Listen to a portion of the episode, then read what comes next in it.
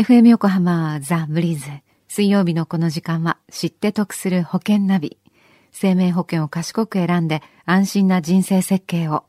知って得するアドバイス、保険のプロに伺っています。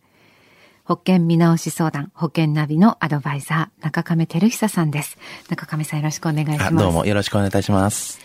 えー、さて、先週はエンディングノートを書いてみましょうっていうテーマでお話しいただきました。はい、今週からは具体的な例を挙げながら、見直し相談の例を挙げながらお話をということなんですね。はい、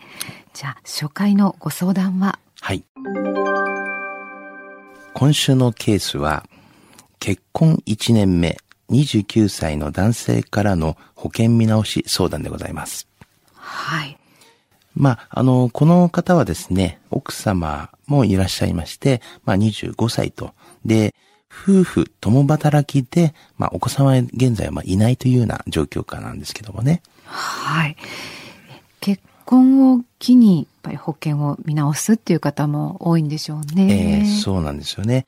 で、この、えー、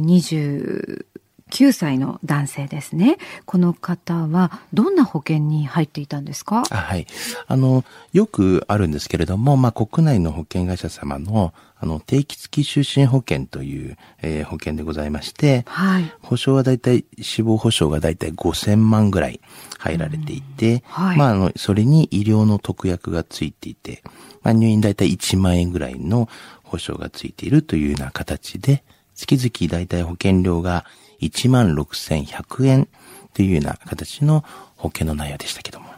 いやー、29歳で結構高い保険料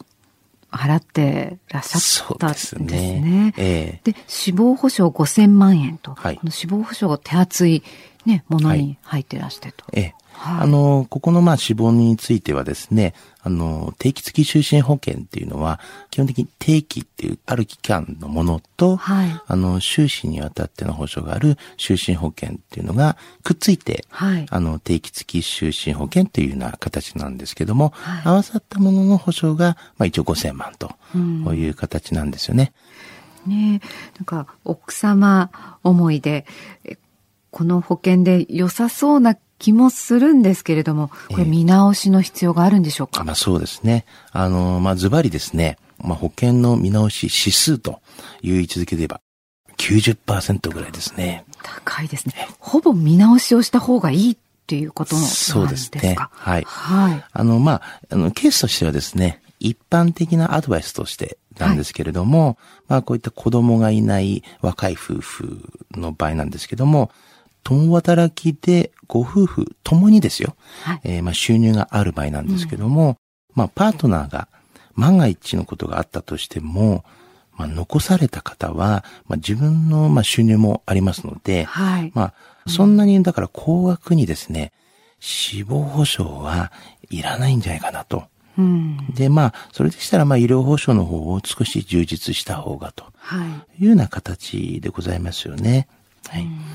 で、まあ、この場合、まあ、定期的就寝保険っていう、先ほど言いましたけども、はい、これはあの、10年ごとに更新がございまして、保険料がやっぱこうやって上がってしまうんですよね。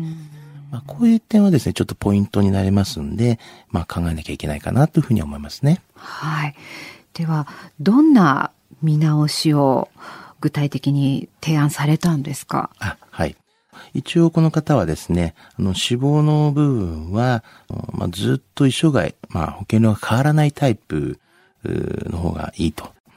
で、就寝保険にしました。はい、あの万が一の時には、まあ、国の保証もございますし、えー、それでしたらやっぱりまだ子供もいらっしゃらないので、はい、あの将来のことを考えて、収支のところを手厚くするような形で、えー、収支の部分を500万ぐらいにして、就寝保障をまあ考えたという形です。まあそれですと大体保険料が6600円ぐらいに、えー、収まるような形になってるんですよね。はい。あとまあ医療保険の部分に関しては、まあずっとこれも同じように保険料がやっぱ変わらないようなタイププ、はい、更新型じゃないタイプで、やっぱり内容の方も入院だけではなくて、うん、通院だったりとか、あの手術だったりとか、はい、あと先進医療に対しての保障だったりとか、まあそういったもので、まあ1日入院であれば、1万円ぐらいの保証に、えーして、だいたい3000円ぐらいちょっとなんですけども、はい、まあ合わせて9660円ぐらいの保証になりましたという形になりました。じゃあ保険料ずいぶん抑えられましたね。7000円近く低く抑えることができて。ええ、で、その保証の内容が実態にね、より合ったものになったわけですよね。え、そうですよね。まあ、今回のケースは、まあ、共働きで、まあ、奥様が大体正社員というのが前提という形の話になりますが、ですからまあそういったこう思い切ったこうえー、見直しの提案ができたんですけども、うん、まあ奥様が例えばパートだったりとか、派遣社員だったりとか、まあそういった形の場合には、また条件が変わってくるので、はい、あの、違ってくるとは思うんですけども、うん、まあただまあ、高額の死亡保障も、悪くはないとは思いますが、やっぱり、でも若いうちは今後のために、え資金もいるので、はい、まあ、保険料はできるだけ安く、はい、あの、必要なものだけをですね、保証をやっぱまず準備されたらいいかなっていうふうには思ってるんですけどね。はい。抑えられた分はこう蓄えに回していただいてね。はい。はい、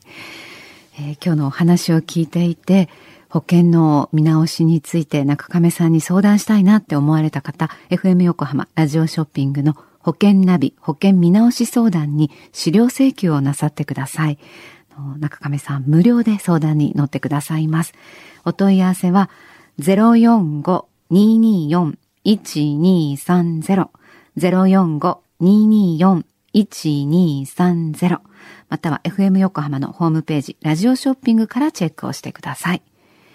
そして最後に、ポッドキャストでもこの保険ナビ、過去の放送分も含めて聞くことができます。iTunes で保険ナビで検索していただくか、FM 横浜のホームページ、ポッドキャストからアクセスできます。